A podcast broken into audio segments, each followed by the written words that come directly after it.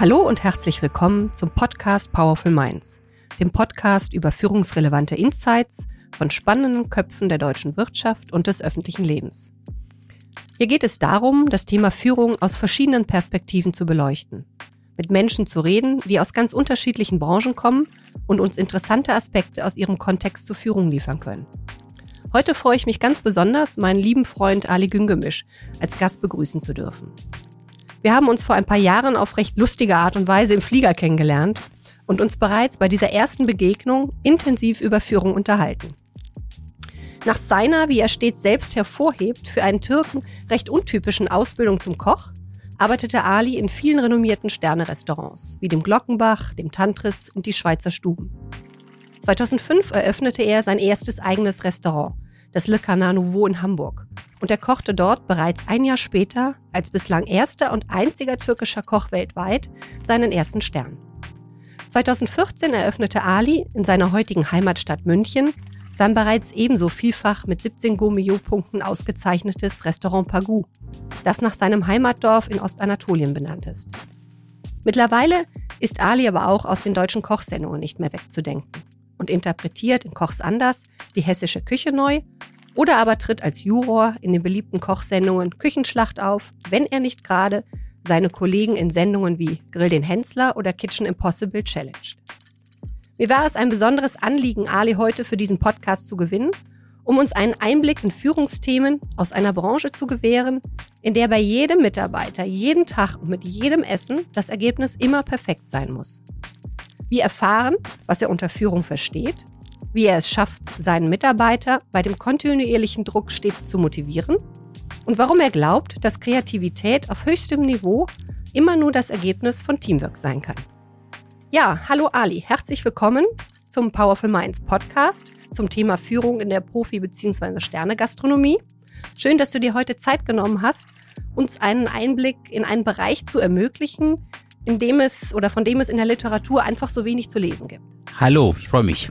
Ja, Ali, ich habe eben schon darauf hingewiesen, dass wir uns recht lustig kennengelernt haben. Und ich glaube, diese Anekdote muss ich dann doch mal zum Besten geben. Es war auf einem Flug von München nach Hamburg, genau. Und das war dieser frühe Morgenflug, dieser, man sagt auch dazu Red Eye Bomber. Das war am Sonntag, das weiß ich. Ja, das kann sein. das war dieser rote Augenbomber. Und ich bin total übermüdet äh, eingestiegen und merkte recht schnell, dass ich eigentlich den Vorabendflug hätte nehmen müssen und ich war eh schon zu spät. Und ähm, ich fragte die Stewardess dann auf dem Flug, ob es eine Möglichkeit gäbe, mich ein bisschen weiter nach vorne zu setzen, damit ich, wenn dann die, die Bordtüre sich öffnet, ich ganz schnell nach vorne rauskomme. Und die Stewardess war so nett und sagte schon ganz am Anfang vom Flug, komm, setzen Sie sich doch nach vorne, da ist noch ein Platz neben einem netten Herrn.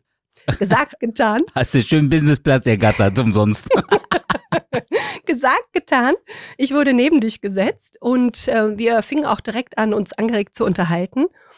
Und du hast mir da erzählt, dass du nach Hamburg fliegst, weil da ein Kochevent ist und du mit anderen Köchen kochst. Und ich habe erzählt, dass ich zum Mentalcoaching bei einer, ähm, bei einer Sportmannschaft bin, die äh, im deutschen Finale steht. Und da haben wir uns ganz angeregt unterhalten.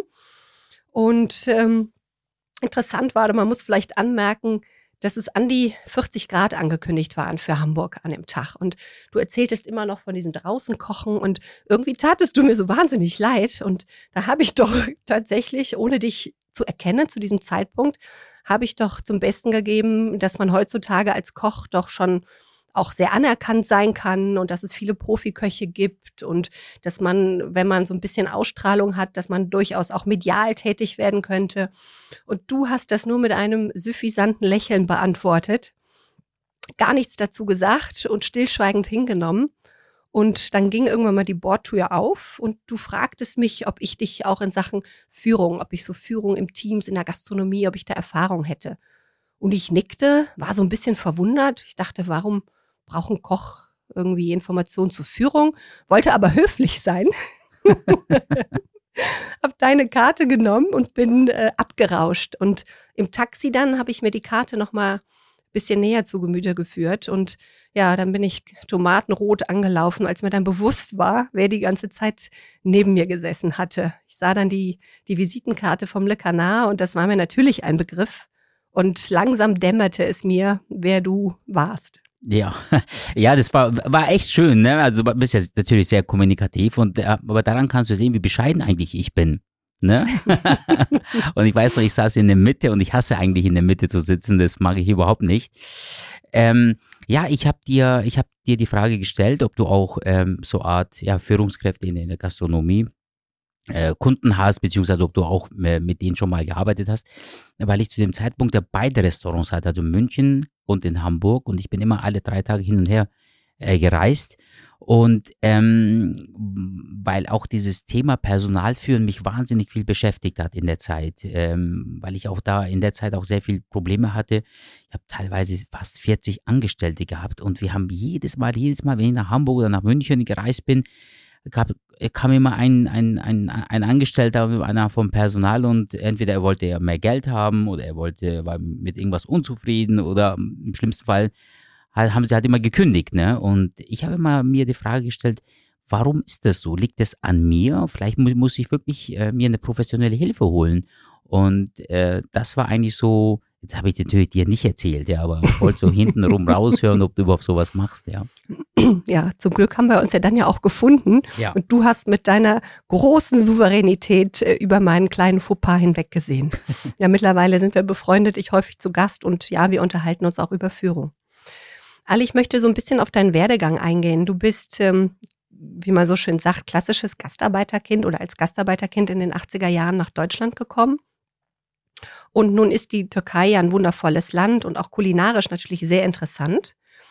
Ähm, aber es ist ja kein Land, aus dem man, ja, von dem man weiß, dass ganz viele bekannte Köche dort herkommen. Mhm. Und du sagtest auch mal, dass ein Mann in der Türkei nicht kocht. Ja? Wie bist du dazu gekommen? Also was hat dich motiviert, dann doch diesen, diesen Werdegang als, als Koch einzuschlagen? Wahrscheinlich trotz Widerstände in der Familie.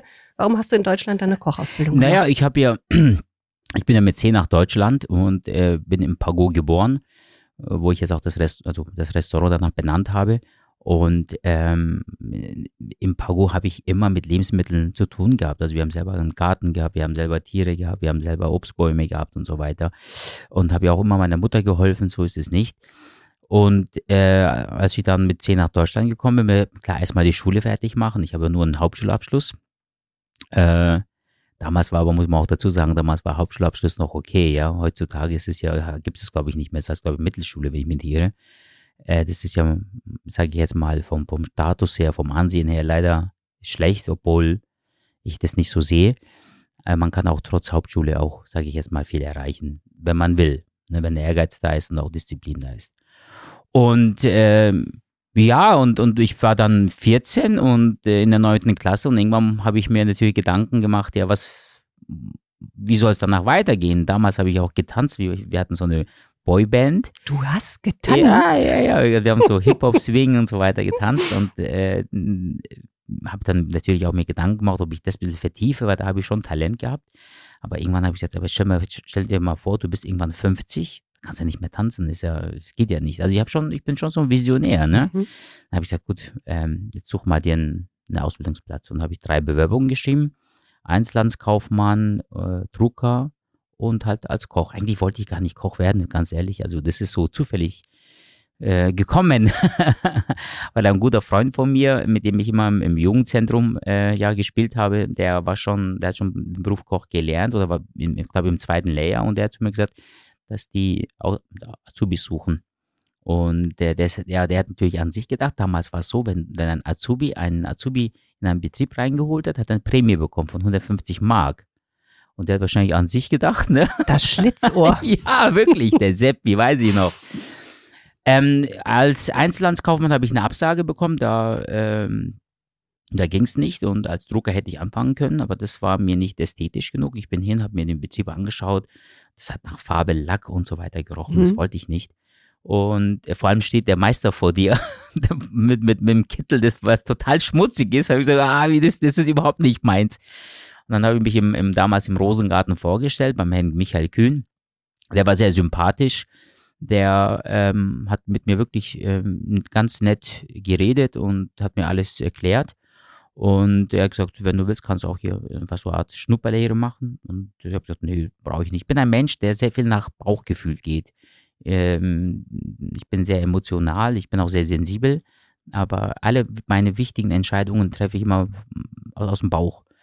Und, und das hat mir wirklich ein sehr gutes Gefühl gegeben. Da habe ich gesagt, nee, ich mache keine Schnupperlehre, ich fange im September an. Und damals war ich 14 und habe, glaube ich, 1. oder 2. September angefangen. 91. Aufgrund eines ausgesetzten Kopfgeldes bist du zur Kochausbildung gekommen. Ja. Das ist ja mal eine schöne Geschichte, Ali. Ähm, nun reden wir ja heute hier über Führung. Und äh, bevor ich äh, von dir höre zu den einzelnen Aspekten, wie du dein Team führst, würde mich interessieren, wenn ich jetzt im Pago anriefe und da deinen Küchenchef an die Strippe bekäme.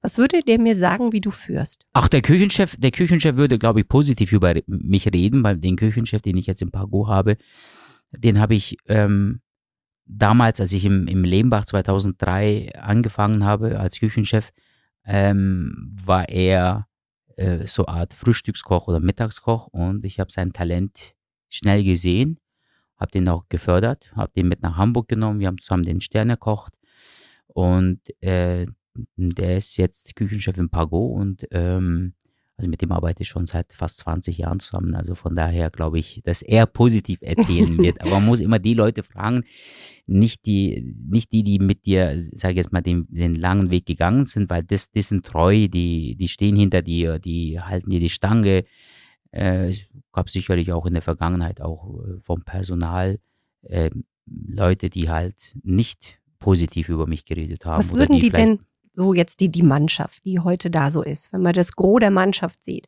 was würden die mir sagen? Der Ali führt, führt wie? Also ich bin, ich führe eigentlich, ähm, sage ich jetzt mal, ich würde mal sagen, ähm, freundschaftlich, sozial, mit einer gewissen äh, Strenge, sage ich jetzt mal und nahezu Perfektionist. Ne? Ähm, das erzeugt natürlich bei denen auch Druck. Ne? Das, darf, das darf man auch nicht vergessen. Also es ist immer so, wenn, wenn, wenn, wenn, wenn der Chef alles macht, was das Personal will, dann bist du ein toller Chef. Ja, wenn es aber mal gegen den, dir gegen den Strich geht, dann bist du auf einmal nicht der nette Chef. Also es gibt immer Pro und Contra. Man muss vielleicht auch mal, mal die, die, die, die andere Seite mal sehen oder hören. Vielleicht musst du mal einen von mir mal einladen und hier mit ihm mal reden. ja. Das ist eine gute Idee. Ja, ja. ja es ist halt immer, ich finde es halt immer schade, wenn die dann nicht ehrlich sind. Also ich gebe oft denen auch die Möglichkeit, auch, äh, auch in der Vergangenheit, äh, weil ich immer, wenn ich einen Konflikt mit dem Personal hatte oder mit einem hatte, habe ich immer, versuche ich immer, ihn zu verstehen, ja, und auch, auch, die, auch den Fehler bei mir zu suchen oder zu finden, mhm. ja.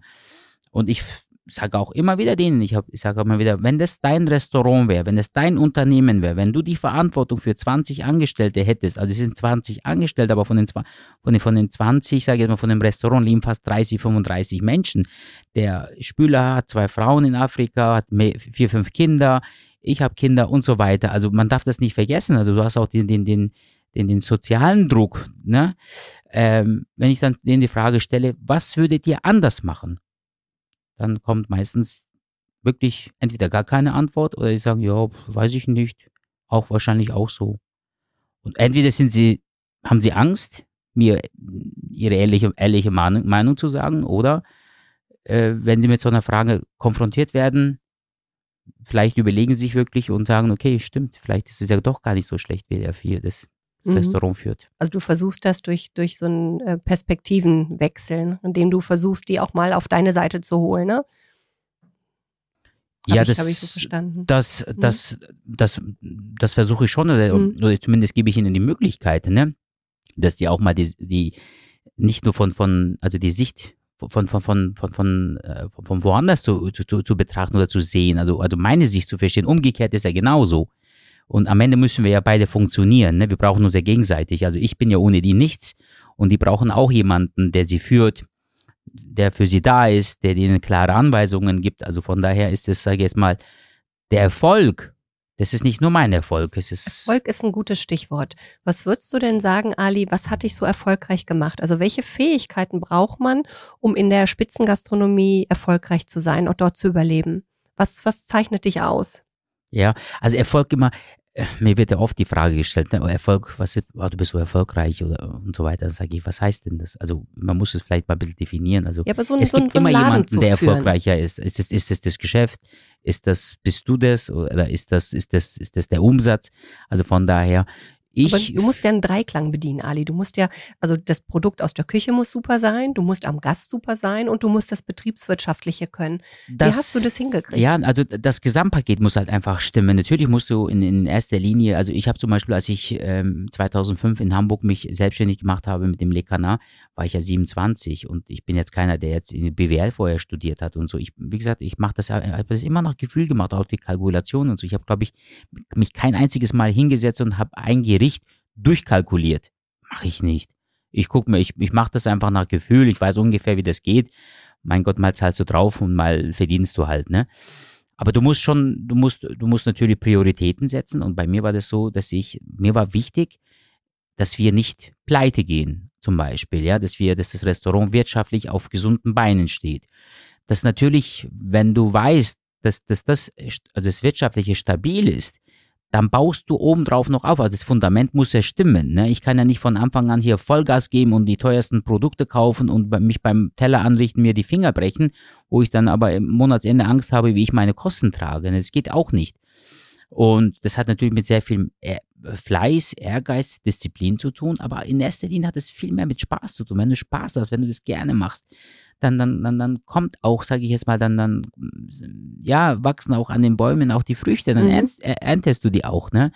Aber es ist längst nicht mehr so, dass es ähm, nur das Essen ist. Also ich sage jetzt mal so, in, in, einem Restaurant, da muss einfach eine Seele drinnen sein. Da muss jemand sein, der sich, sich drum kümmert, der für die Gäste da ist, der sich für keine Aufgabe auch als Chef nicht zu schade ist. Äh, ne?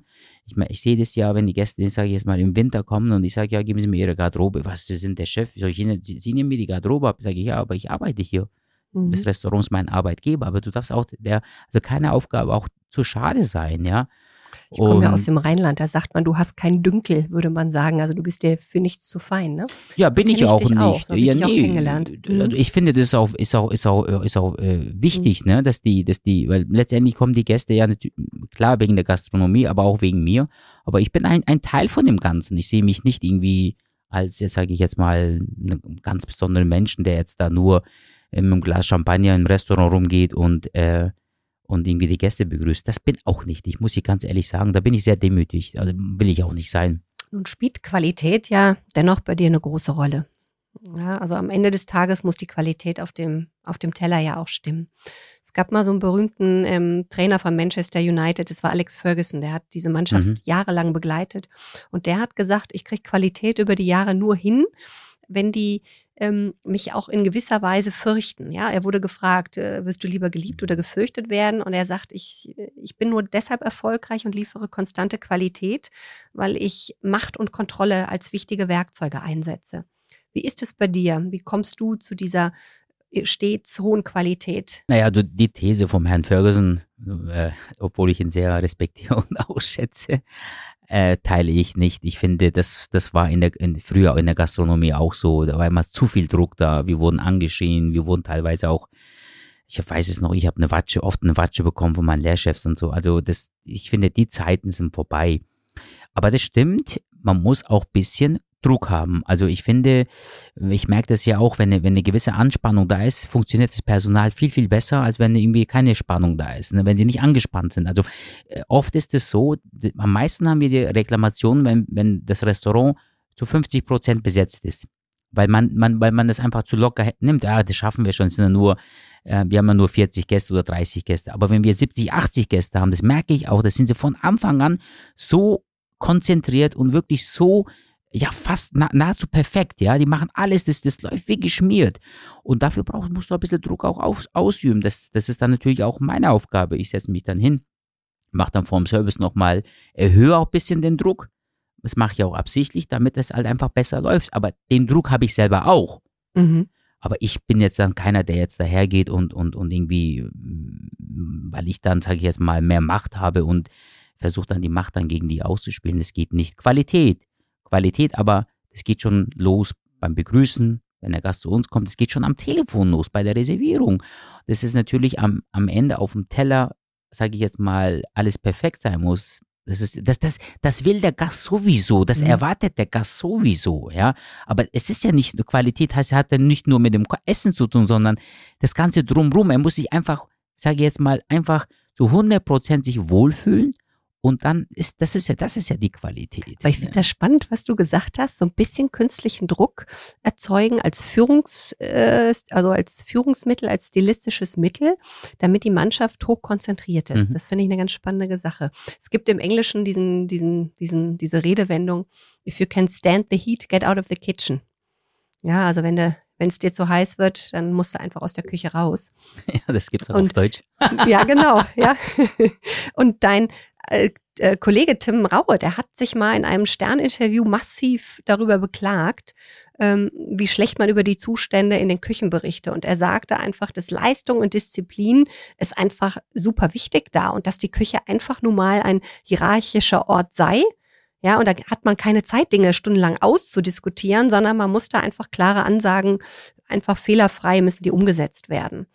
Also das siehst du schon auch so. Ja, gut, ich äh, kann jetzt nicht, ich weiß jetzt nicht, wie Tim Raue seine Mannschaft führt. Also ich finde, äh, ähm, es natürlich ist eine gewisse Hierarchie da und es ist eine gewisse Hierarchie ist auch wichtig. Ne? Du brauchst, das brauchst du auch, das braucht auch die Mannschaft. Die müssen auch wissen, wo, wo sie stehen. Wenn alle gleich behandelt werden, nur noch, äh, sage ich jetzt mal, freundschaftlich und so weiter, wirst du, glaube ich, auch nicht weiterkommen. Also, sage ich jetzt mal, eine gewisse, ja, das ist auch so, die Hierarchie gibt ja auch einen gewissen Druck her. Ne? Also bei mir im Team ist es wichtig, dass ich sehr gute Mitarbeiter habe, gute habe und dann noch welche habe, die gut werden wollen. Mhm. Weil dann funktioniert die Hierarchie auch, weil die, die gut werden wollen, lassen sich von den sehr Guten was sagen.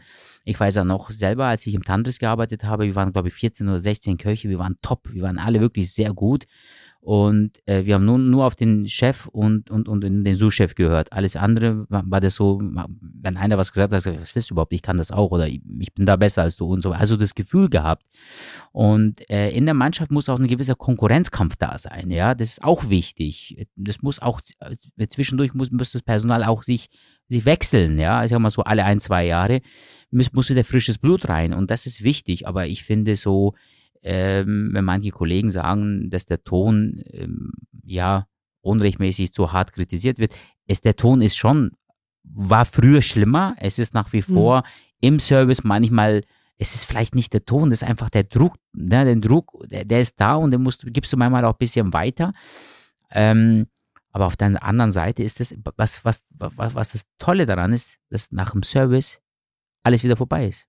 Es ist nur in den Servicezeiten, wo ein bisschen, sage ich jetzt mal, ein bisschen laut geredet wird miteinander und, und sobald der Service vorbei ist, sobald die letzten Desserts draußen sind, dann setzt man sich hin und trinkt mal wieder ein Bier. Also keiner ist da nachtragend. Also das ist auch das Tolle dran. Das weiß man dann anscheinend da auch. Ne? Du sagtest eben, dass du auch diesen frischen Wind ähm, ganz gut findest, dass immer mal wieder neue Leute kommen. Nun hast du ja das Glück, als Inhaber eines Restaurants deine, deine Leute, dein Personal selbst rekruten zu können. Worauf achtest du denn, ähm, wenn du neues Personal hinzunimmst? Also wen stellst du mit Vorliebe ein? Welche Kriterien sind für dich besonders wichtig? Und darf dein Team auch bei der Auswahl äh, mitentscheiden? Also fragst du die? Ja, sehr gute Frage. Ähm, also in der Vergangenheit war das so, ähm, dass ich alles äh, alleine entschieden habe. Ich habe ähm, ein Vorstellungsgespräch, zum Vorstellungsgespräch eingeladen, haben die, habe mit denen die Gespräche geführt, Gehalts und so weiter. Und dann habe ich meistens ein, zwei Tage Probearbeiten lassen und dann habe ich selber entschieden. Ähm, das mache ich jetzt zum Beispiel nicht mehr. Das mache ich mhm. nicht mehr, weil ich habe dann gesagt, äh, Moment, ich arbeite ja nicht ganzen Tag mit denen in der Küche. Klar arbeite ich auch mit, wir arbeiten im Betrieb alle zusammen, ja. Aber die müssen ja untereinander sich ja gut verstehen. Also ich passe jetzt auf, ob, ob jemand sozial zu uns passt. Ob er genau die Philosophie, die wir aufrufen, auch bringt, mitbringt. Das heißt, kollegiales Denken, nicht egoistisch sein, nicht nur an sich denken, einfach im Gesamten, im Gesamtpaket, ob der sich einfügen kann. Und das ist mir wichtig. Das, da versuche ich natürlich beim, beim Gespräch schon ein paar Sachen herauszufinden. Und dann, äh, wenn die Person Probe gearbeitet hat, Tag später hole ich mir das Personal, also die Küchenmannschaft zusammen und sage, fragt ihr auch, passt er zu uns? A, hat er die Qualität, die wir brauchen? B, bringt er uns was? Oder es gibt ja so, es gibt ja manche Menschen, die sind so Energiesauger, ja. Die wollen alles von dir profitieren, aber geben nichts. Und, äh, und ist es einer, könnte er für uns, sage ich jetzt mal, kann er Unruhe in die Mannschaft bringen? Wie ist er von, was ist das für eine Person? Und, und da wirklich ist es wirklich so, dass da darf jeder sagen, ja oder nein.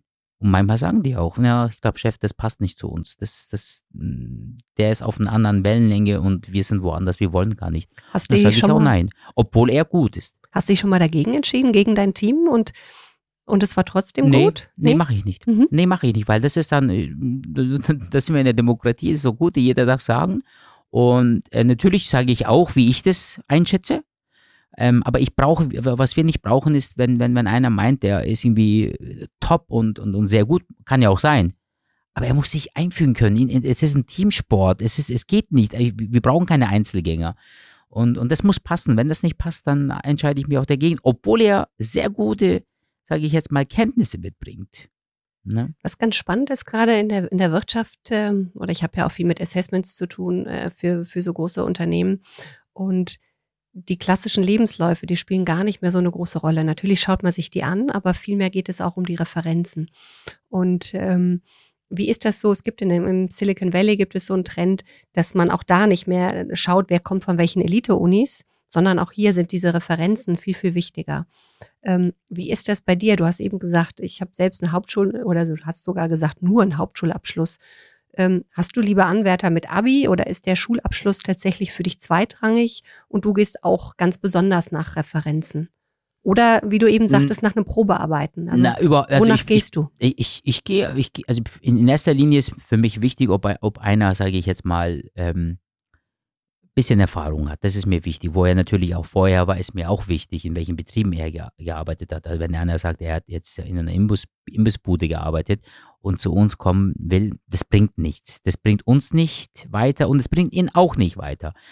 Aber ähm, mir ist wichtig, also ich gucke jetzt zum Beispiel überhaupt gar nicht, äh, welch, welchen Schulabschluss der hat. Also mein Küchenchef hat Hauptschulabschluss, sein Chef, also ich habe hab, äh, Hauptschulabschluss und sogar der Sous-Chef hat Hauptschulabschluss. Aber das sind die gehören zu den besten in München. Also die wirklich gehören zu den besten Kirchen in München. Auf der anderen Seite habe ich jetzt einen Azubi, der hat vorher studiert. Er hat ein Abitur studiert, hat ihm nicht Spaß gemacht und jetzt äh, lernt er den Beruf Koch bei uns. Und da, danach kannst du nicht gehen, will ich auch nicht gehen, ganz ehrlich. Es gibt ja, äh, mir, ist, mir ist wahnsinnig wichtig, dass der einfach menschlich zu uns passt oder zu mir passt. Ich, äh, das ist für mich immer das Wichtigste. Selbst wenn, wenn ich manchmal eine Bewerbung kriege wo er, wo ich sehe, die, dass die, die Person in einem Betrieb ist, wo vielleicht nicht so, ja, sage ich jetzt mal, top oder gehoben gekocht wird, aber menschlich passt er zu uns. Dann sage ich, du bist, ich, ich mach dich gut, du, du, du wirst, bleib bei uns, sage ich, halt durch, das ist wichtig, durchhalten und du wirst ein guter Koch werden. Und dann bauen wir den auf und den züchten wir uns, das schaffen wir auch. Vielleicht ist das auch eine gute Erklärung dafür, dass es dann doch bei euch so reibungslos läuft, ne? dass du so stark auf diese menschliche Komponente und das, diesen, diesen sozialen Fit untereinander achtest. Aber darauf würde ich gleich gerne nochmal ähm, eingehen. Ähm, Bezug auf die Einstellung ist mir noch ähm, aufgefallen, wenn ich so in die Gastronomie gucke oder wenn ich so nachgelesen habe, jetzt im Vorfeld auch zum Interview, dass jetzt zwar das Image des Kochs extrem aufpoliert wurde über die letzten Jahre durch diese zahlreichen äh, Fernsehshows, die es da gab, Kochsendungen, aber man liest immer noch, dass jeder zweite Azubi die Ausbildung abbricht. Welche Maßnahmen ergreifst du? Du hast eben gesagt, ich züchte mir die ran, die müssen eine Zeit lang durchhalten.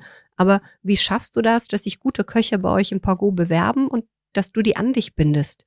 Also so eine Mitarbeiterbindungsmaßnahme. Hast du sowas oder wie schaffst du das? Naja, es gibt ja, es gibt eine, es gibt eine Linie, es gibt ein Konzept und eben auch die neuen Mitarbeiter müssen sich da, sage ich jetzt mal, einfügen oder unterordnen. Das ist auch wichtig.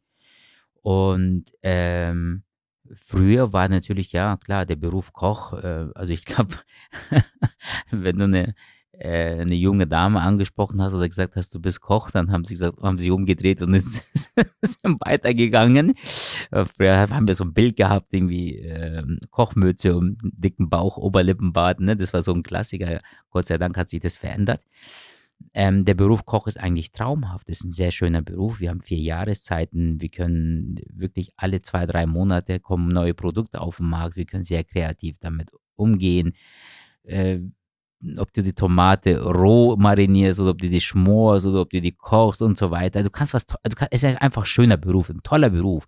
Du musst natürlich auch Gefühl dafür haben. Du musst natürlich auch, ähm, ich sage jetzt mal, Spaß auch daran haben. Dann bist du auch, hast du auch Erfolg.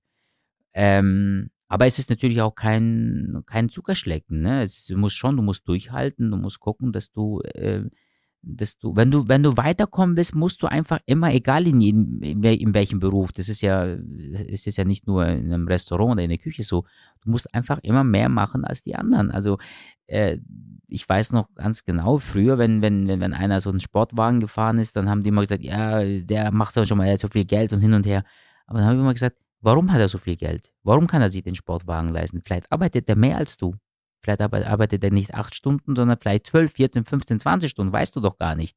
Also das ist ja auch so, ähm, wenn einer sagt, er will Koch werden und will aber nur nach acht Stunden nach Hause gehen, wird er nicht viel für sich mitnehmen, nur die Grundkenntnisse, sage ich jetzt mal. Aber wenn er bereit ist, neun Stunden zu arbeiten oder mal zehn Stunden zu arbeiten, dann haben wir immer mehr Zeit, auch ihm in den zwei Stunden mehr beizubringen. Das ist ja, vor allem ist es ja, darf man ja nicht vergessen, das ist ja dann später sein Kapital. Jetzt hätten wir eben, es ist schade, dass die Leute jetzt nur deine Stimme hören und nicht dein Gesicht gesehen haben, wie ich das tue, als du von dem Beruf Koch erzählt hast. Äh, du hattest äh, fast Glitzer in den Augen. Fast Glitzer in den Augen, ja. Und ich glaube auch, dass das mit dem Thema Frauen, wenn heute äh, jemand erzählt, ich bin Koch. Also ich glaube, heute müssten doch ganz viele Frauen vor Verzücken in die Hände klatschen. Das hat sich doch wahrlich geändert. Aber du sagtest auch, dieses, dieses Städte, dieses Städte weiterkommen, sich entwickeln, dass das ganz wichtig ist. Ähm, also das, ja, aber das, ich will, ich will noch mhm. einen Satz hinzufügen. Also es ist ja so, alles, was du weißt, alles, was du in deinem Gehirn gespeichert hast, das ist dein Kapital und das kann dir keiner wegnehmen. Und du kannst es, egal wo du bist, kannst du immer abrufen. Und das ist auch später das, wo du daraus, sag jetzt mal, ähm, ja, dein Verdienst.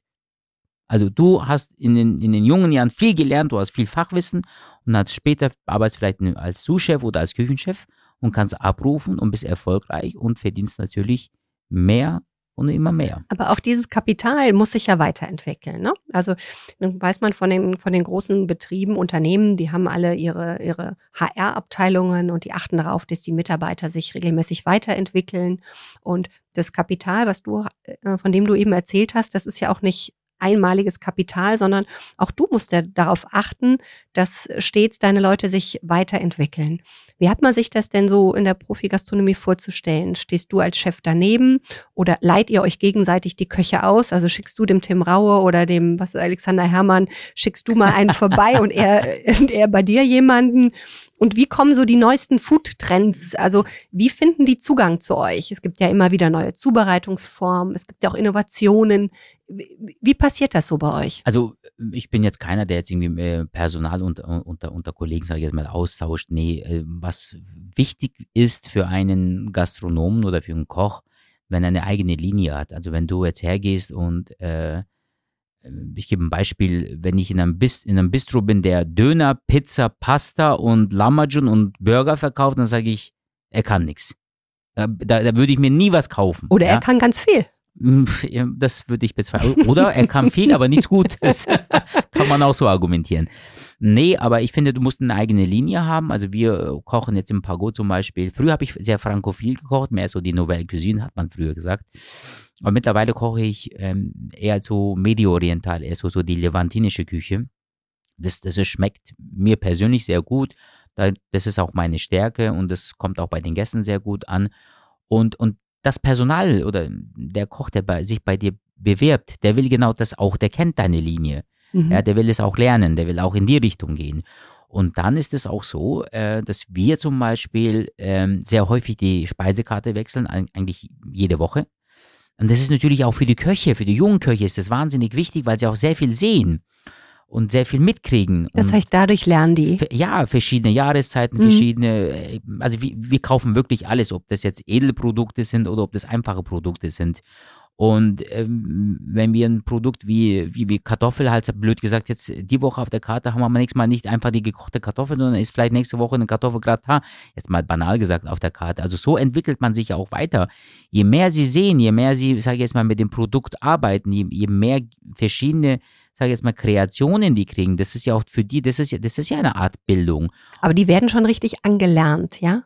Also das ist schon, ja, dass da einer erklärt. neben, also steht, neben denen steht. Manche mhm. Sachen, manche Sachen werden auch wiederholt, so ist es nicht. Mhm. Äh, und äh, aber also neue Gerichte, wir setzen uns alle zusammen, wir alle Köche, wir sind dann zu acht Und dann überlegen wir, was wir auf die Karte setzen. Und dann kommen, darf jeder auch Ideen reinbringen, weil ich, das, das mache ich auch absichtlich, um zu sehen, wie kreativ einer ist. Und manchmal sind sie wirklich sehr kreativ.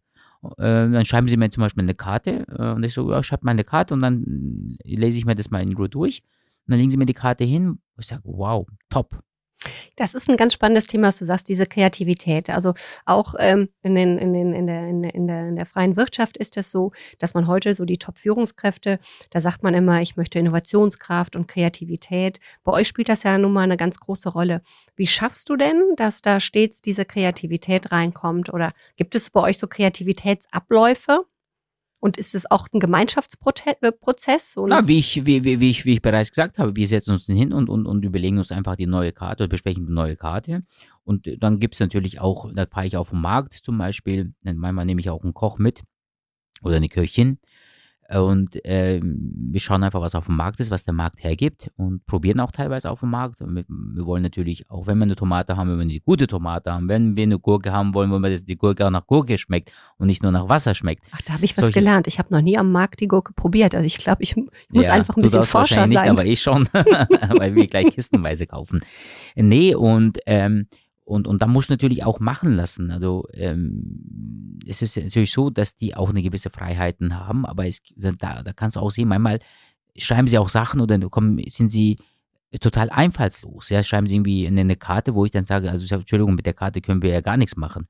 Also du lässt die erstmal schon mal selbst äh, das gestalten und, genau. und, gehst nicht schon, grätscht nicht schon direkt von Anfang an nee, seitlich rein. Ich gebe denen manchmal auch Tipps. Ne? Mhm. Ich sage, okay, auf der neuen Karte möchte ich das und das und das haben und oder die Produkte mich, möchte ich eingebaut haben und, äh, und dann bauen sie das ein. Aber es ist manchmal, es ist ja nicht nur das, es ist ja, du kannst ja ein Gericht auf, auf der Speisekarte, du kannst einfach mal schreiben, aber noch, das muss ja nicht sein, dass es schon lange, also schmeckt und so weiter. Also und dann wird es gekocht und dann probieren wir und dann wird jetzt ein bisschen an Feinheiten gearbeitet und, und dann ist es schon auf der Karte. Ja, dann habt ihr, was man so schön sagt, einen iterativen Prozess. Also ihr verbessert schon immer ständig an Gerichten, ne? Natürlich. Bevor sie dann, also ja klar, wir wollen uns natürlich auch weiterentwickeln. Mhm. Wir versuchen immer, wir suchen immer, wir versuchen immer das, das, das Perfekte oder das, das Maximum rauszuholen. Ich muss aber auch ehrlicherweise sagen, da bin ich auch ein bisschen entspannter geworden, dass ich auch manchmal mit weniger zufrieden bin. Also wenn ich manchmal merke, hm, eigentlich ist das Gericht hm, so und so, für mich persönlich, ja, wo ich sage, mh, hm, da fehlt noch ein bisschen was, aber wir können das nicht anders machen, weil das so eigentlich in Ordnung ist. Aber es hat mich trotzdem noch nicht 100% überzeugt. Dann sage ich, okay, jetzt schauen wir mal, wie es beim Gast ankommt. Mhm. Und wenn es beim Gast ankommt, wenn der Gast sagt, es schmeckt ihm und es wird häufig bestellt, dann sage ich, okay, dann ist es in Ordnung, dann ist es doch, passt doch. Mhm. Nur weil es mir persönlich, jetzt sage ich jetzt, mich 100% nicht überzeugt hat, vielleicht 80, 90%, muss es ja nicht sein, dass, dass es dem Gast nicht ja, 100% überzeugt oder überzeugt hat. Kommen wir gerade zu 100 äh, Prozent äh, lässt mich äh, nochmal daran erinnern, dieses, dieser, dieser Tag, diese 100 Prozent Verfügbarkeit. Ich habe immer die, die, äh, die Idee, wenn man euch arbeiten sieht, dass es so 14 Stunden Arbeit an fünf bis sieben Tage die Woche sind. Und ähm, da sagtest du ja auch mal, das ist so die Regel. Wie schaffst du das denn, deine Leute dauerhaft da zu motivieren? Also wie gehst du halt als Chef davor? Weil die ja schon eine ganze Menge Zeit da abrocken. Ja gut, 14 Stunden sind sie ja nicht da. Also ich würde mal sagen zwischen neun, manchmal, also neun bis zehn immer, aber manchmal sind es auch elf Stunden oder wenn mal einer krank ist und der eine ist im Urlaub, dann ist manchmal Not am Mann, dann müssen sie auch mal vielleicht ähm, zwölf Stunden arbeiten, aber dann gibt es auch wieder andere Tage, wo sie dann nach drei, vier Stunden nach Mittagsservice nach Hause gehen, weil am, am Amt weniger äh, Reservierungen da sind. Also es ist so ein bisschen geben und nehmen. Ne? Und das, das erwarte ich auch von meinen Mitarbeitern, weil das ist ja auch äh, Teamgeist. Ne? Wenn wir Not, Not am Mann haben oder sage ich jetzt mal nicht genug besetzen, dann muss halt einer einfach vielleicht mal eine Stunde länger arbeiten. Äh, das mache ich ja genauso. Ich bin, ich bin immer mittags da, ich bin in der Früh meistens da. Manchmal gehe ich um, um 6 Uhr, 7 Uhr in der Früh ähm, auf den Großmarkt und komme erst um wirklich um 12, 1 ins Bett.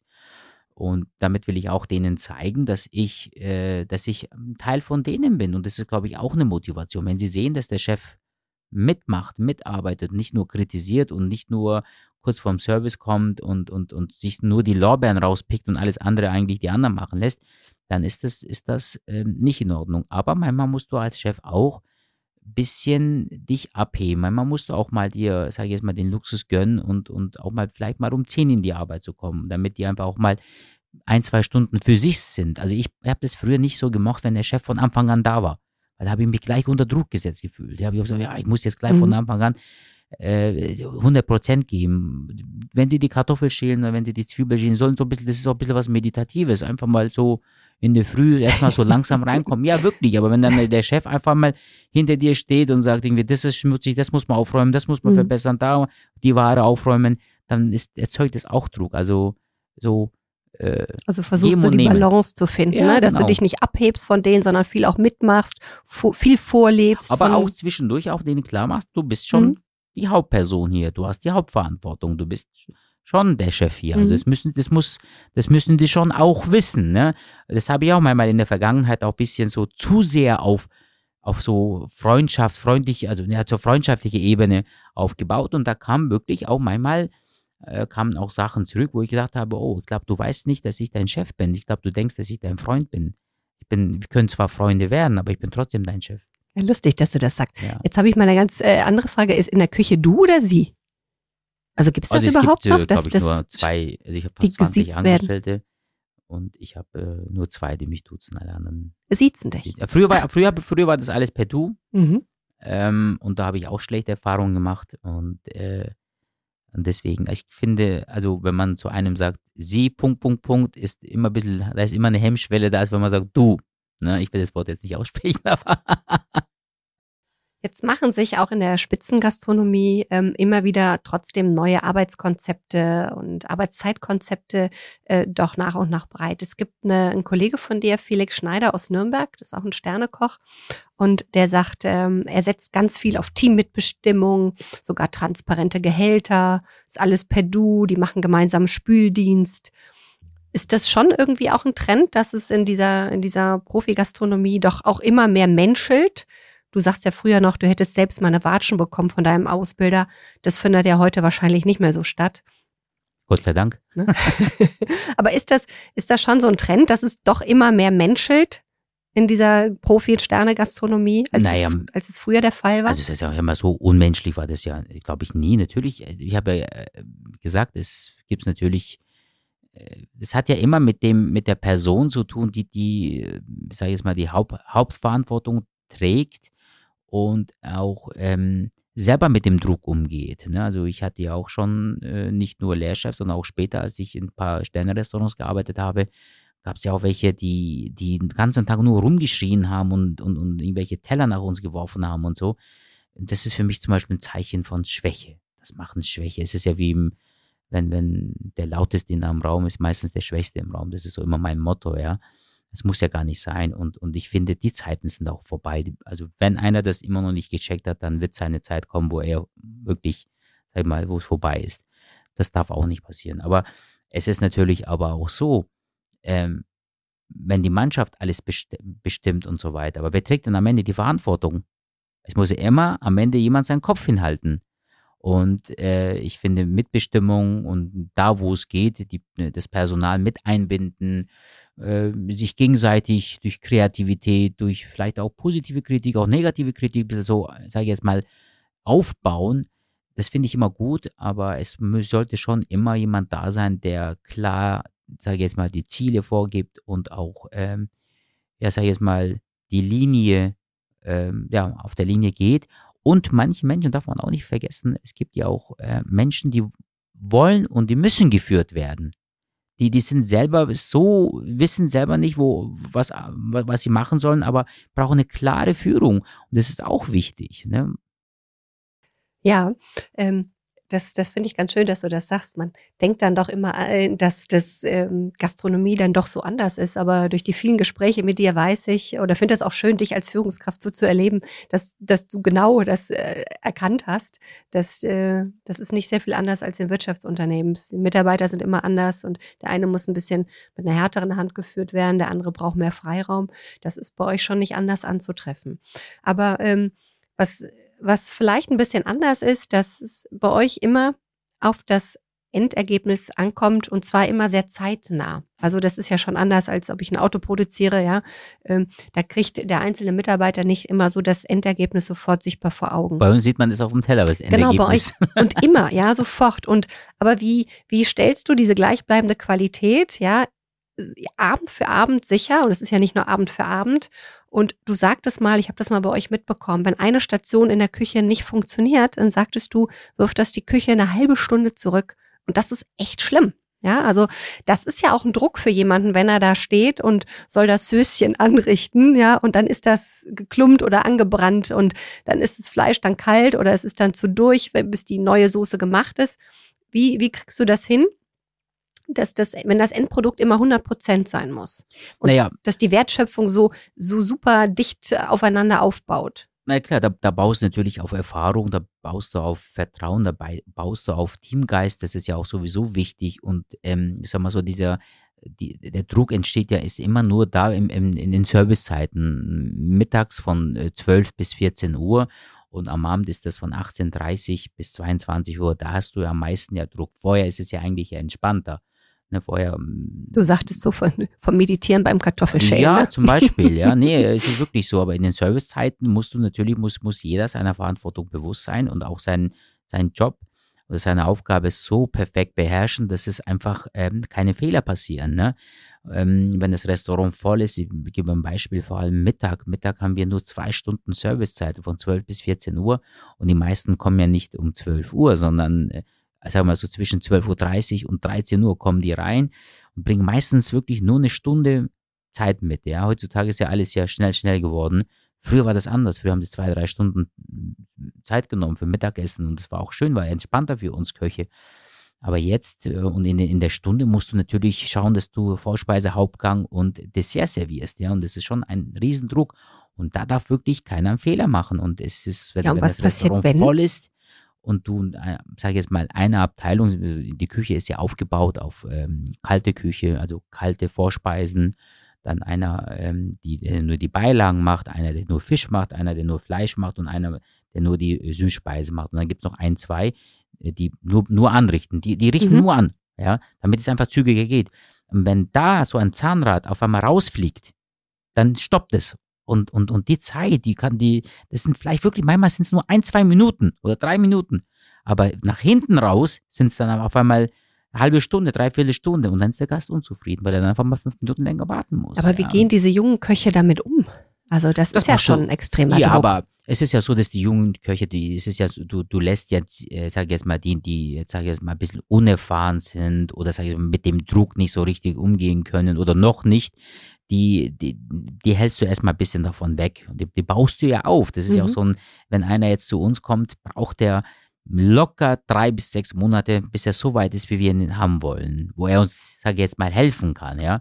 Und so lange muss er halt dann ähm, in den Servicezeiten hilft er mit, der holt zum Beispiel Teller raus oder der, der, der bringt die schmutzigen äh, Sortösen in die Spüle und so weiter, bringt wieder frische hin und so, also solche Tätigkeiten. Das ist ja auch eine Hilfe, das darf man auch nicht vergessen. Nur weil er nicht einen Teller anrichtet, heißt ja nicht, dass er für uns nicht hilfreich ist. Also so, und, und, das, und, und da muss es einfach, da, da muss der Küchenchef natürlich auch die Mannschaft so pushen, ähm, dass die von Anfang an funktionieren. Und es ist auch wichtig, dass die ersten Tische zügig rausgehen. Wenn, wenn die ersten Tische zügig rausgehen, dann weiß ich ganz genau, dass hinten nichts mehr passieren kann.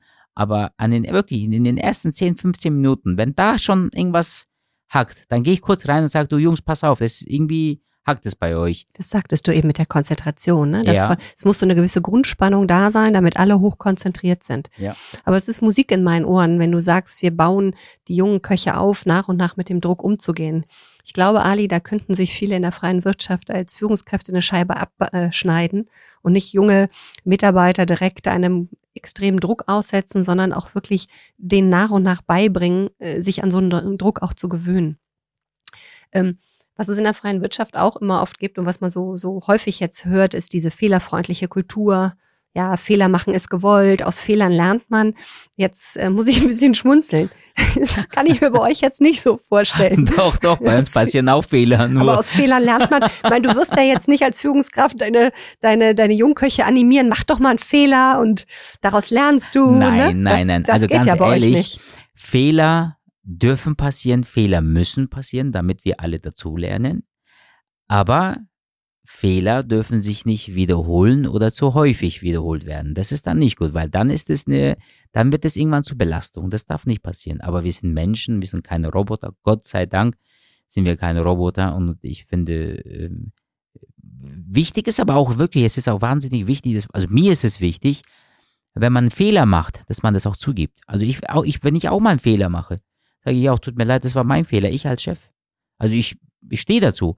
Und das erwarte ich auch von zum Beispiel von meinen Angestellten. Was ich überhaupt nicht mag, ist, wenn jemand einen Fehler macht und, und sagt, äh, ich weiß es nicht, wie das passiert ist. Und das ist dann, das mag ich nicht. Da werde ich wirklich auch sauer. Weil es ist ja, mein Gott, dann sagst du, es tut mir leid, Entschuldigung, ich habe einen Fehler gemacht, alles gut. Sag ich, wunderbar passiert, neu machen oder wir nach vorne gucken. Na, aber bei euch äh, dauerhaft, wenn jemand Fehler macht, ist es natürlich, nein, äh, funktioniert nicht. Ne? Nein, auch wenn es dann jedes Mal freundlich zugibt. dauerhaft geht. Ja, das geht auch nicht. Dann, nee, dann musst genau. dann irgendwann dann äh, ernst mit ihm reden oder mit der Person reden. Jetzt auch immer, um immer wieder den Transfer zu machen von Wirtschaftsunternehmen und euch in der Küche. Wirtschaftsunternehmen lassen sich oft zertifizieren, Arbeitsabläufe werden zertifiziert. Ähm, Ausbildungsbescheinigungen und, und, und. Und bei euch ist dieser Stern ja auch schon eine, so, eine, so eine wichtige Zertifizierung. Und es gibt aber immer mehr auch. Zum Beispiel gibt es äh, Maria Groß, ähm, das ist auch eine Sterneköchin, die hat ihr Restaurant verlassen und was viele vielleicht der Zuhörer gar nicht wissen, der Stern gehört jetzt nicht zur Köchin oder zum Koch dazu, sondern zum, zum Restaurant. Das heißt, als Maria Groß das Restaurant äh, verlassen hat, war sie dann sozusagen auch ihren Stern los, weil sie sagte, ich möchte mir diesen Druck, also es gibt immer Druck in der Küche, aber diesen, diesen Druck, äh, diesen Stern zu halten, zu erkochen, dem möchte ich mich nicht weiter aussetzen. Und inwieweit steht das heutzutage noch in einem, in einem Verhältnis, das, das angemessene ist. Dieser Werbe, dieser Werbeeffekt, ja, den das noch hat, auch mit, mit deinen, deinen Punkten beim Gomio. Ähm, aber inwieweit steht das in Relation, dass dieser Druck ja doch vom Team auch aufgefangen werden muss? Lohnt sich das heute noch? Naja, das hat, das, hat, das hat ja mit dir zu tun. Du kannst ja selber entscheiden, welche Linie du fährst oder welches, welches Konzept du, äh, sage ich jetzt mal, führen willst in deinem Unternehmen oder in einem Restaurant. Ähm, also ich persönlich zum Beispiel, war, der, Stern war für mich zum Beispiel, für mich persönlich schon eine große mm, Auszeichnung, was ich auch, wo ich auch wirklich sehr dankbar bin und auch äh, davon profitiert habe. Aber jetzt äh, ich bin ich jetzt in, in dem Alter, wo ich sage, ich brauche ihn nicht. Also wenn er, wenn er kommt, wenn er da ist, ist okay. Aber es ist jetzt nicht so, wo ich jetzt sage, unbedingt, ich will unbedingt eine Auszeichnung haben. Das Beste, also die beste Auszeichnung, beste Kompliment, der beste ähm, Feedback, sage ich jetzt mal, ist doch immer, wenn dein Restaurant voll ist. Was Besseres gibt es doch gar nicht. Und das ist auch am Ende das beste Marketing. Dieses Mund-zu-Mund-Propaganda. Das ist das, was eigentlich das Restaurant führt. Und das kannst du nur haben, wenn du Qualität lieferst. Mhm. Wenn du deine Dienstleistung ernst nimmst und auch ablieferst wo der Gast ein sehr gutes Gefühl hat und sagt, boah, ich war da und da, der, aber ich war beim Ali, höre ich ja immer wieder, ich war beim Ali, ach, der Ali war nicht da, aber die haben trotzdem wirklich sehr gut gekocht. Und das ist doch, das ist doch einfach der Erfolg. Ich, was ja selbst bei mir, nur weil ich im Fernsehen bin, wenn ich im Fernsehen bin und das Restaurant nicht gut kocht oder die Mitarbeiter nicht gut arbeiten, dann läuft es auch nicht. Hast du zwar den Werbeeffekt, aber die Tische ja, nicht voll, ne? Das mhm. ist so.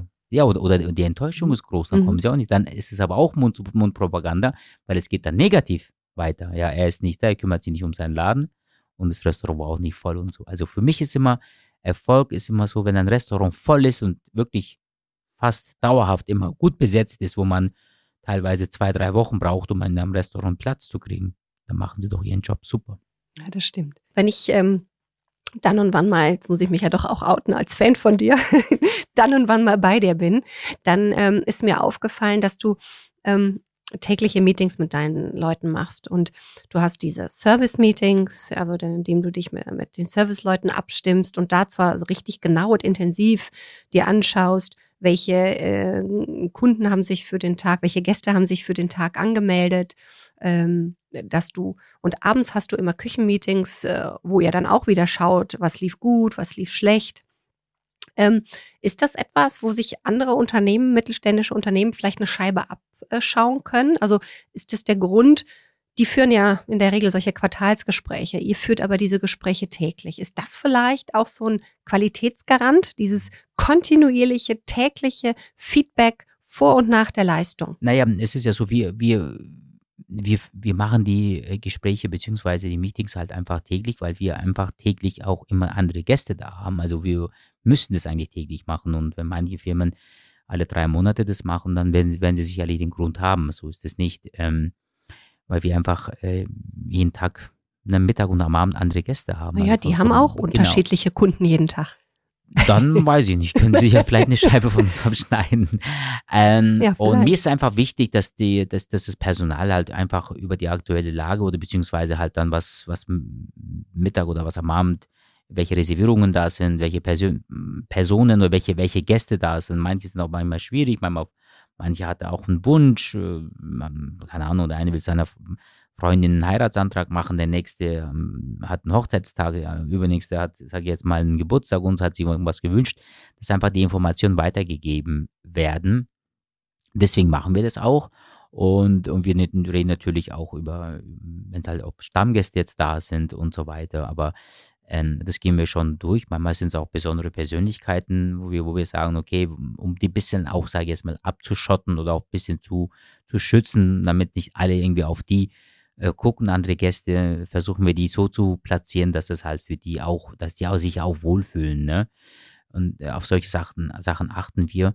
Aber ich wissen zum Beispiel nicht, äh, also wir gehen jetzt nicht her und tun jeden Gast oder jede Reservierung oder jeden Tisch irgendwie äh, googeln. Ne? Es gibt auch Kollegen, die das machen. Ich mache das nicht, weil das interessiert mich nicht. Das Leben der von, von anderen interessiert mich nicht. Also von daher. Ja, aber dennoch äh, stimmst du die Mannschaft äh, jeden Tag darauf ein, ne? Ja, ja, das mhm. ist auch wichtig, damit die auch wissen, ähm, wann die Hauptstoßzeiten zum Beispiel sind, äh, wie viele, wie viele Gäste kommen zwischen 18 und 19 Uhr, wie viele Gäste kommen zwischen 19 und 20 Uhr. Dann weißt du auch, damit die, damit die auch in der Küche oder im Service einfach vorbereitet sind, damit auch der, einfach das Gesamtpaket oder sag ich jetzt mal die Gesamtlast äh, ähm, nicht äh, ähm, ja, zusammenstürzt, sage ich mhm. jetzt mal. Deswegen, wenn du, wenn du konzentriert bist, wenn du weißt, zwischen 19 und 20 Uhr, wir haben 80 Reservierungen, zwischen 19 und 20 Uhr kommen fast 50 Gäste, dann weißt du auch, okay, in der Zeit wird, wird, muss ich, muss ich hochkonzentriert sein und dann muss ich auch laufen sozusagen. Es muss geschmiert laufen, ablaufen sozusagen, ja. Und das abendliche Feedback, also wenn es wirklich um das Produkt geht, dieses, dieses ähm, was war gut, was war schlecht, das ist ja auch was, was er, was er ja, wie ich von dir weiß, dass er das in aller Regelmäßigkeit macht. Ja, das machen wir schon. Also es gibt, es passieren natürlich auch Fehler, es passieren natürlich auch, äh, sage ich jetzt mal, ähm, ja, Sachen, die jetzt, sage ich jetzt mal, nicht 100% eigentlich, äh, wo wir dahinter stehen, wo wir sagen, okay, das, das haben wir anders besprochen. Früher war das so, dass ich das immer am, am selben Abend ähm, mit, mit der, entweder mit, mit dem Restaurantleiter oder mit dem Küchenchef, je nachdem, wie, wo es halt passiert ist, gleich angesprochen habe, teilweise sogar noch im Service. Aber das war ein Fehler, das mache ich zum Beispiel nicht mehr. Ich sage immer, beruhig dich jetzt, entspann dich, mach, mach, zieh das durch, weil du, alles, was du jetzt machst, würdest du die Mannschaft nur durcheinander bringen und, und verunsichern. Und dann gehe ich nach Hause, schlafe eine Nacht drüber und nächsten Tag ziehe ich mir halt dann die Person zur Seite und sage so und so und so, das haben wir anders besprochen oder das möchte ich so haben oder da habt ihr falsch reagiert und so weiter. Aber das ist schon recht zeitnah, ne? Und das kenne ich jetzt von dir ganz besonders, aber das kenne ich aus, aus den Wirtschaftsunternehmen, denen ich natürlich auch oft äh, zugegen bin, nicht. Dieses super zeitnahe Feedback, das hat mir bei euch unheimlich gut gefallen, weil denen, die diesen denen der Fauxpas passiert ist, die haben noch ein Gespür dafür, warum es ihnen passiert ist. Die können recht gut noch damit umgehen und du gehst auch zeitnah auf die zu. Also ja, aber das ist, das mir, ist mir schon eingefallen. Ja, das ist mir ja wichtig, weil ich will ja nicht, mhm. dass, dass das ja äh, sich wiederholt. Ne? Es gibt es einen ganz lustigen, also nicht ganz lustigen Trend. Ich bin auch ein wahnsinniger Fan davon, dass man über CO2-Footprint redet. Ja, aber gerade jedes Unternehmen, in das ich so gerade gehe, die überlegen dann, welche Einheiten gerade CO2-neutral sind. Und für euch, deswegen musste ich so schmunzeln, heißt das ja, wenn ihr CO2-neutral sein wolltet, ja, ich äh, benenne das mal so, dann hieße das, ähm, ich dürfte kein Fleisch mehr, du dürftest kein, kein Fleisch mehr anbieten, du dürftest keine Flugananas äh, äh, einkaufen. Ist das, ist das so ein Trend? Ich meine, das ist, ist jetzt ein Trend, den hört man und der ist mit Sicherheit auch ganz viel äh, richtig und wahr und gut dran. Aber inwieweit spielt das für, für Spitzenrestaurants eine Rolle? Ist das was, worüber du nachdenkst?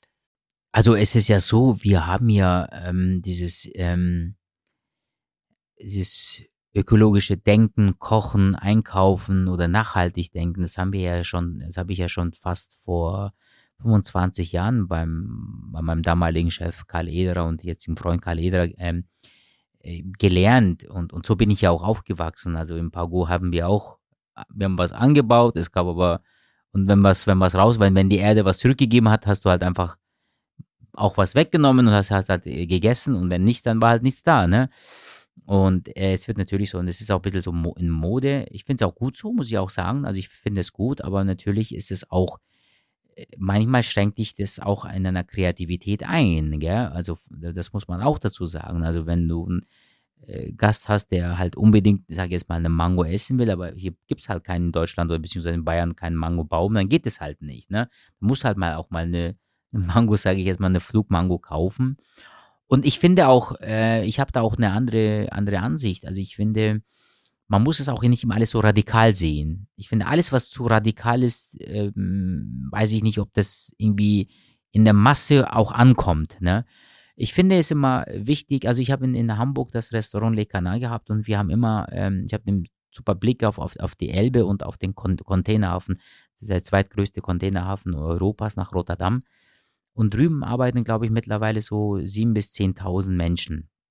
Und die, die Containerschiffe kommen natürlich rein und raus und so. Und ich sage mal, wenn wir nur noch klein, klein denken und überhaupt nicht mehr, sage ich jetzt mal, global denken, um, also an diesem globalen Nicht-Denken sozusagen, da kommen wir nicht drum rum. Dafür ist China und andere Länder viel zu stark. Ähm, dann, was passiert dann drüben auf der, auf der, auf der Elbseite sozusagen? Was, was passiert mit den sieben bis zehntausend Menschen? Die werden vielleicht auch arbeitslos. Wenn wir, die Containerschiffe sind dann leer, wenn wir die Ananas und so, Mango Nein, es, ist, es geht ja nicht nur darum, aber es geht ja einfach auch darum, ich, meine These ist, oder ich sage, global denken, aber regional oder regionale Erzeuger nicht vergessen, nicht vernachlässigen und alles, was regional geht, versuchen einzubinden, kaufen, aber wenn es dann am Ende nur noch 10, 15, 20 Prozent ist, dann ist es halt, sage ich jetzt mal, überregional. Und das finde ich, das, also damit fahre ich eigentlich ganz gut und äh, ich meine, auf der anderen Seite, ne, wir wollen von, von woanders nichts holen, aber exportieren tun wir schon sehr gerne in Deutschland, sind Exportweltmeister. Also ein bisschen widersprüchlich, ne? da muss man gucken. Ali, ich kann mich stundenlang mit dir unterhalten. Das ist immer super spannend und ähm, auch zu den Führungsthemen mich mit dir auszutauschen. Äh, ich finde, ganz viele Sachen kann man sich schon auch aus der Gastronomie abgucken und nicht nur immer von den großen Wirtschaftsunternehmen, sondern auch äh, umgekehrt.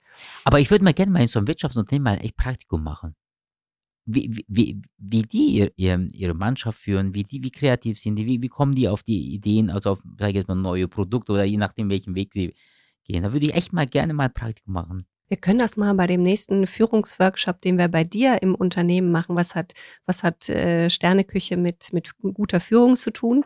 Dann äh, werden wir das nächste Mal auch umgekehrt mal ein paar Fragen an die stellen. Vielleicht, äh, ja, ne, es ist vielleicht mal. nicht nur, dass die uns ausfragen, sondern dass wir die fragen. Ali, wir kommen jetzt zur Abschlussrunde und mhm. abschließend äh, bitte ich meine Gäste immer noch mal die folgenden Sätze laut äh, zu beenden. Oh, okay. Oh. Meine Stärke. Trink noch mal einen Schluck, konzentrier dich. Mein persönlicher Lieblingskoch ist? Mein persönlicher Lieblingskoch ist äh, boah, meine Mutter. Warum habe ich mir das gedacht? An meiner Arbeit begeistert mich am meisten? Ähm, ja, eigentlich die Menschen, weil ich Menschen glücklich mache. Wenn ich einen Teller oder ein Gericht ähm, serviere und sehe, wie Menschen, was sie für Glückshormone kriegen oder hochkommen, dann macht mich das glücklich. Zum ersten Mal besonders stolz auf mich war ich? War ich, ja doch, als ich den Stern erkocht habe, muss ich schon sagen. Ja. Mein größtes Führungsvorbild ist? Mein größtes Führungsvorbild, da habe ich niemanden. Ganz ehrlich, weiß ich jetzt nicht. habe ich wirklich niemanden. Weil ich mir immer aus, aus allem das Beste rausgepickt habe. Mhm. Aber es gibt keinen besonderen, den ich jetzt sage, okay, so, so, so will, will ich es machen. Nee mein größter Führungsfauxpas war? Mein, oh, ja, da war ich, Fauxpas war, dass ich einem damals ein, ein, ein Koch von mir, den ich äh, leider mit einer geschmorten Tomate beworfen habe und auch erwischt habe. Es tut mir wirklich wahnsinnig leid und äh, ich habe mich aber schon bei ihm auch entschuldigt. Also das die Tomate als Wurfgeschoss. Ja, furchtbar. Okay. Jetzt nochmal so ganz unter uns zum Abschluss. Wird man denn eigentlich als Koch, der einen Stern erkocht hat, eigentlich jemals von Freunden noch zum Essen eingeladen? Oder traut sich das niemand mehr? Ähm, in der Tat ist es schwieriger geworden. Also es, me meistens ist immer so, wenn du, du wirst eingeladen und dann äh, kommt der zweite Satz hinterher, ja, ich weiß, das wird dir wahrscheinlich nicht schmecken, aber das ist zwar nicht das Niveau, was du kennst, aber ich kann es halt nicht besser. Und dann sage ich, oh Gott, dann lad mich nicht einladen, weil es ist jetzt schon unentspannt. Das, äh, und schmeckt's dann mal? Also du bist gar nicht Nein, so streng, ich gell? bin- Du freust dich auch, wenn du Ja, eingeladen wirklich. wirst. Also wenn, wenn es ein guter Salat ist und irgendwie ein leckeres Brot und irgendwas Mhm. Nettes noch dazu und fertig, das reicht. Also weniger ist mehr. Kriegst du bei mir ein leckeres Brot und Salzbutter. Dann muss mich nur noch, nur noch einladen. Werde ich dich nur noch einladen, genau. Ja, vielen Dank, Ali. Hat mir große, große Freude bereitet. Danke, mir genauso. Danke. Bis bald. Tschüss. Um keine Folge zu verpassen, abonniert gerne diesen Podcast. Ebenso freuen wir uns über Empfehlungen und über eine Weiterleitung unseres Beitrags. Zu weiteren Infos rund um unsere Führungsthemen besucht gerne unsere Website www.powerfulminds.de oder nehmt gerne auch direkt mit uns Kontakt auf.